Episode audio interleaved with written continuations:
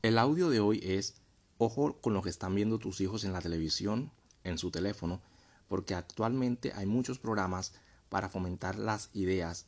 En fin, muñecos trans, muñecos con una sexualidad variada.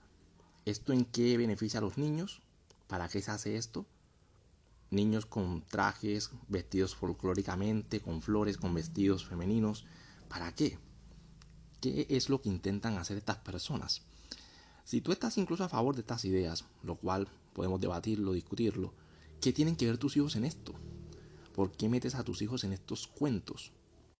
¿Por qué no mejor crean contenido sano, agradable para los niños? Ah, pero es que eso es, insano.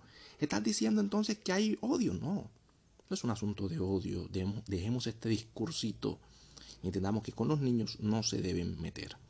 Pero si ya tú piensas que tu hijo debería tener estas ideas, siendo un niño y que utilicen programas de niños para meter esas ideas, pobre de tu hijo, pobre de tu hijo. Ya esto no tiene vuelta atrás, estamos fregados. Personalmente no tengo hijos, afortunadamente, y si tú no tienes, evalúalo. Oye, ¿será que es buena idea tener hijos? Piénsalo. Hay que estar bien jodido y bien vuelto mierda de la cabeza para creer que meterle estas ideas a los niños desde pequeños es una buena idea.